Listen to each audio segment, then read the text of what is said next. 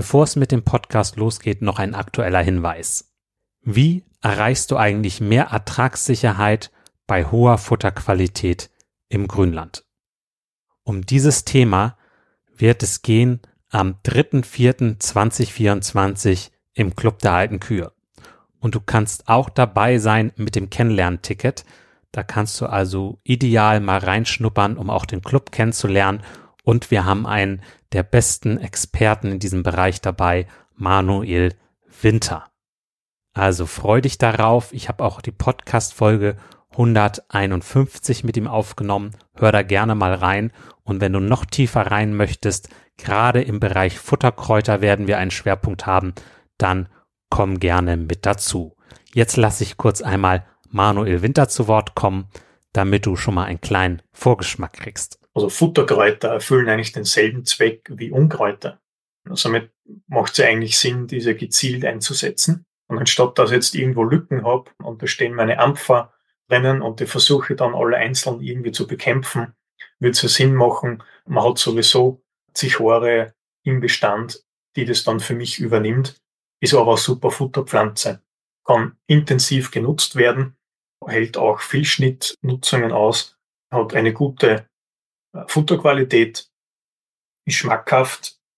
Sie hat zwar einige Bitterstoffe, also die Weidetiere müssen sich ein bisschen mehr dran gewöhnen. Also sobald die Tiere äh, gewöhnt sind, äh, stützen sie sich eigentlich auf die Zichore und erhöht somit auch die Futteraufnahme. Und viele Kräuter haben auch eine antiparasitäre Wirkung. Manuel Winter lebt einfach dieses Thema mit dem Grünland und den Futterkräutern. Es ist eine Freude, ihn erleben zu dürfen. Und du kannst per Zoom dabei sein. Ganz ohne Fahrtkosten, ohne Reisezeit, direkt abends nach dem Melken mit dazu schalten. Also komm gerne da mit zu am 3.4.2024 um 19.30 Uhr. Weitere Infos dazu und auch die Möglichkeit, das Kennenlernticket zu buchen unter kuferstand.de schrägstrich kennenlernen minus Ticket. Am besten, du schaltest kurz auf Pause und buchst direkt das Ticket. Würde mich freuen, dich dann demnächst begrüßen zu dürfen. Nun geht's auch los mit dem Podcast.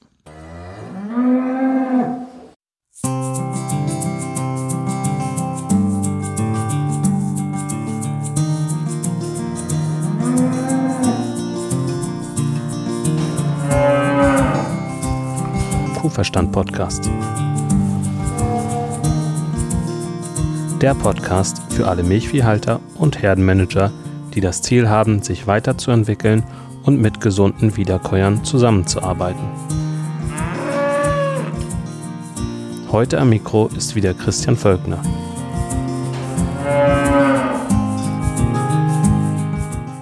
Hallo und herzlich willkommen zur neuen Folge.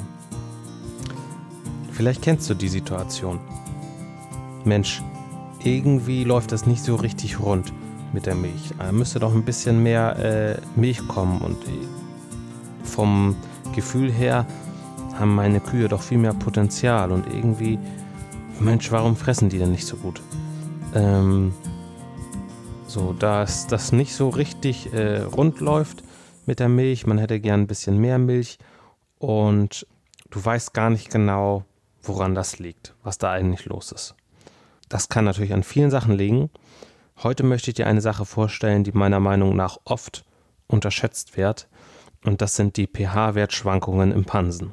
Das ist ja oft so bei der Kuh, wenn was nicht richtig stimmt und so, die versteckt das. Und einige Sachen sind ähm, offensichtlicher, wie Nachgeburtsverhalten, und andere, die sind so äh, nicht so ganz offensichtlich. Wie bin ich auf dieses Thema gekommen? Ja, bin ich da eigentlich nach und nach drauf gestoßen. Das erste Mal wurde ich so ein bisschen aufmerksam, als äh, ich auf einer Veranstaltung war und da habe ich mit einem gesprochen, der in Eden ist. Da ist ja auch so, ein, so eine Versuchsstation. Also da, da machen sie ja verschiedene Forschungssachen. Und der hat mir, der kommt auch rum auf die Betriebe und der hat gesagt, es ist doch interessant, was äh, gleichmäßiges Fressen, wie sich das auswirkt. Ähm, auf einem Betrieb, da haben sie einen äh, Futteranschieberoboter bekommen Und äh, danach hatten sie eineinhalb Liter mehr Milch aus dem gleichen Futter. Die haben auch das gleiche gefressen. Die haben es nur gleichmäßiger gefressen. Also selbst die Futteraufnahme ging nicht hoch. Nur die Kühe haben gleichmäßiger gefressen und hatten eineinhalb Liter mehr Milch. Wie kommt sowas zustande? Dazu muss man wissen, äh, was im Pansen abläuft. Im Pansen sind 50 ähm, bis 70 Prozent der Flüssigkeit im Pansen ist Speichel. Der Speichel hat einen pH-Wert von 11 und der dient dazu, äh, das pH im Pansen ähm, auf einem äh, Level zu halten, auf dem normalen Level von 6,2 bis 7. Und wenn die Kuh jetzt ganz viel leicht lösliche Kohlenhydrate frisst äh, oder auch Schrot frisst, dann ähm, oder viel Schrot auf Mal, dann senkt das den pH-Wert erstmal ordentlich ab. Und dann muss sie das durch den Speichel wieder hochkriegen in den normalen Bereich. Und ähm, ja, Speich äh, also Speichel bilden, das ist auch halt auch wieder kauen, hängt damit sehr viel zusammen.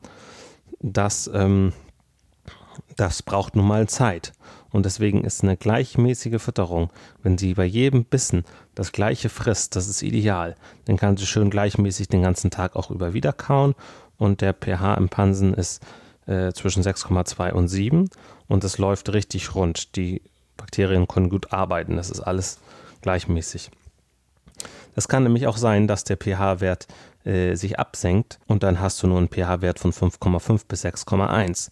Und dann hast du immer so, wenn es nicht so ganz richtig rumläuft, so eine subakute äh, Azidose, also subklinisch. Du erkennst es nicht richtig, aber es ist vorhanden. Und das ist oft viel öfter als halt so eine richtige akute Pansenazidose.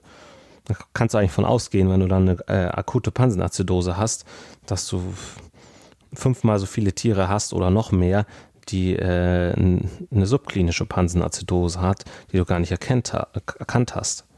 Also es ist jetzt so aus dem Gefühl gegriffen, vielleicht ist diese Zahlen, ne? aber auf jeden Fall ist das immer so die Spitze vom Eisberg, die, die man wirklich entdeckt, die so akut sind und da, darunter sind eine Menge, die äh, subklinisch sind. Das heißt, sie haben was, aber du siehst es nicht.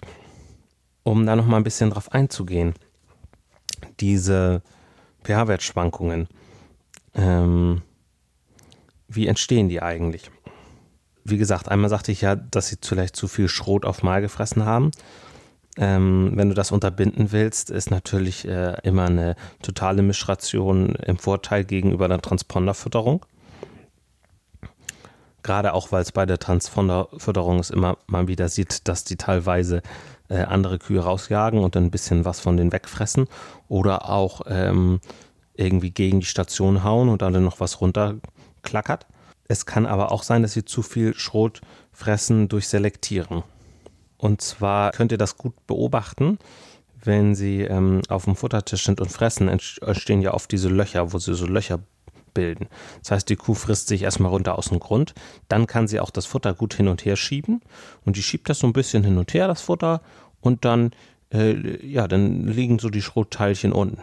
Und dann kann sie die schön auflecken und dann schiebt sie wieder hin und her, leckt wieder die Schrotteilchen an. Also ist sie immer da am Futter hin und her schütteln, dass das äh, Schrot rausfällt oder auch der Mais rausfällt und dann frisst sie zuerst diese Teilchen. Das hat natürlich die Folge, erstmal wird Schrot und Mais gefressen, äh, dann haut sie sich damit äh, voll, der äh, pH-Wert geht ordentlich runter, dann legt sie sich hin, dann hat sie einen pH-Wert, dann passt das nicht so gut, das belastet sie, dann muss sie erstmal ordentlich wieder kauen, dann später wird dann die Grassilage gefressen. Das ist ungleichmäßige Futteraufnahme, wird ungleichmäßig die Komponenten gefressen ein Amerikaner, der hat sich sehr intensiv damit beschäftigt, leider weiß ich jetzt nicht seinen Namen, der sagt, jedes Loch auf dem Futtertisch kostet dich 5 Euro oder 5 Dollar. Also mehr Geld kannst du nicht verdienen, wenn du dann immer äh, das, äh, die Löcher wieder zuschiebst, regelmäßig. Und ähm, das ist schon äh, echt krass, äh, dieser Gedanke, den finde ich sehr gut da kommt dann wieder auch die Berechtigung von den äh, Futteranschieberobotern äh, zutage. Die Kuh soll sich eigentlich daran gewöhnen, dass sie immer das gleiche Futter den ganzen Tag über zur Verfügung hat. Deswegen ähm, tendiere ich auch dazu zu sagen, also wenn ich so einen Futteranschieberoboter mir anschaffen würde, würde ich ihn nicht mit so einer zusätzlichen Schrotfütterung ausstatten. Das gibt es ja auch, weil dann äh, die Idee dahinter ist ja, dass man die Kühe zum Fressen lockt und äh, zum Futtertisch lockt und dass die Futteraufnahme steigt. Klar, der macht da nicht viel rauf, aber eigentlich sollen sie sich halt daran gewöhnen, dass immer wieder gleich, das gleiche Futter da ist.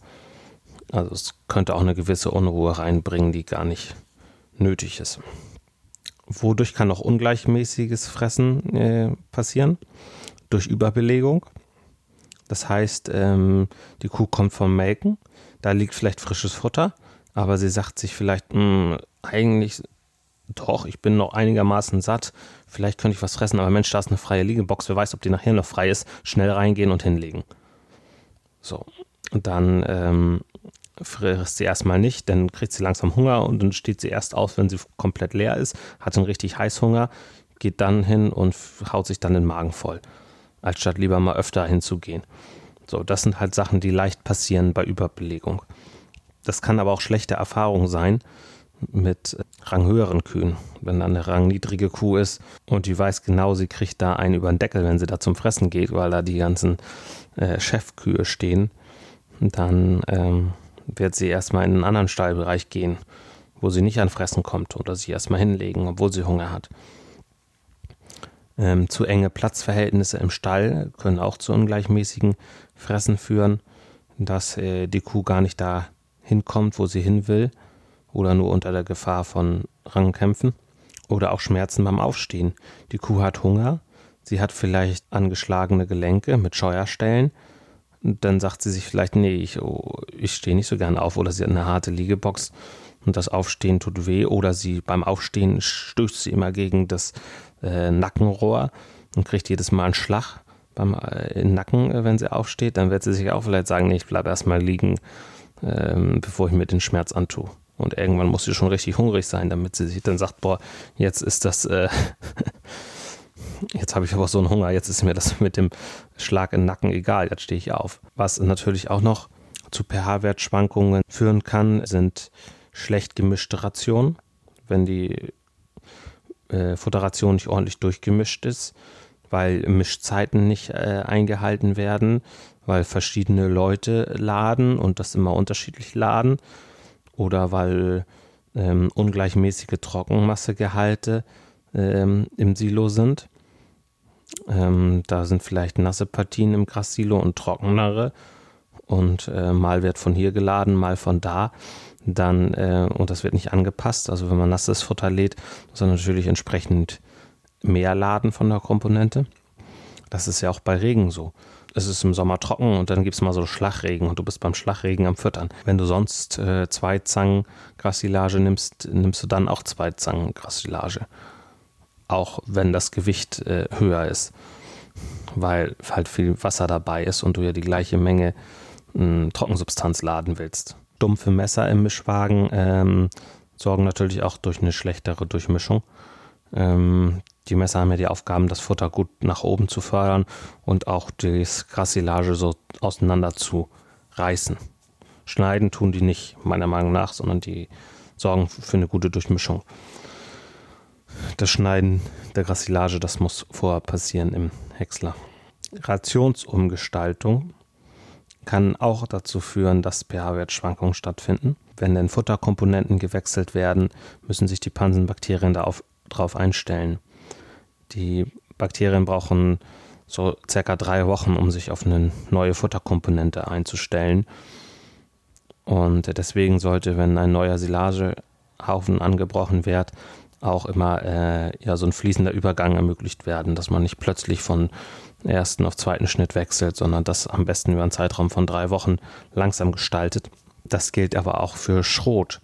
Wenn du Kuhschrot kaufst, dann ähm, solltest du nicht immer die Futterfirma wechseln, weil dann sind auch immer die Inhaltsstoffe andere. Mhm. Und frag auch mal deinen Futterlieferanten oder äh, guck nach, was da genau drin ist und vergleich mal die Lieferungen. Denn es gibt preisoptimierte ähm, Milchleistungsfutter. Und wenn du dieses kaufst, dann ähm, drehen die immer je nach äh, Marktlage an den Komponenten. Klar ist von dem, dem Eiweiß und von der Energie immer das gleiche drin. Nur wenn sie dann die Komponenten austauschen, äh, also dann sind, ist eine veränderte Zusammensetzung im Pansen, also dann brauchst du wieder andere Mikrobakterien für die anderen Komponenten und es ist äh, eine gewisse Ungleichmäßigkeit drin. Deswegen, ähm, wenn du ähm, mit deiner Leistung rauf willst, solltest du unbedingt darauf achten, dass du nicht diese preisoptimierten Milchleistungsfutter kaufst, sondern eins, was äh, in der Zusammensetzung gleich bleibt. Und eine geschwächte Immunabwehr ist halt auch äh, die Folge von pH-Wertschwankungen im Pansen. Und damit äh, geht natürlich auch einher, dass das Tier anfälliger wird für Klauenkrankheiten. Krankheiten.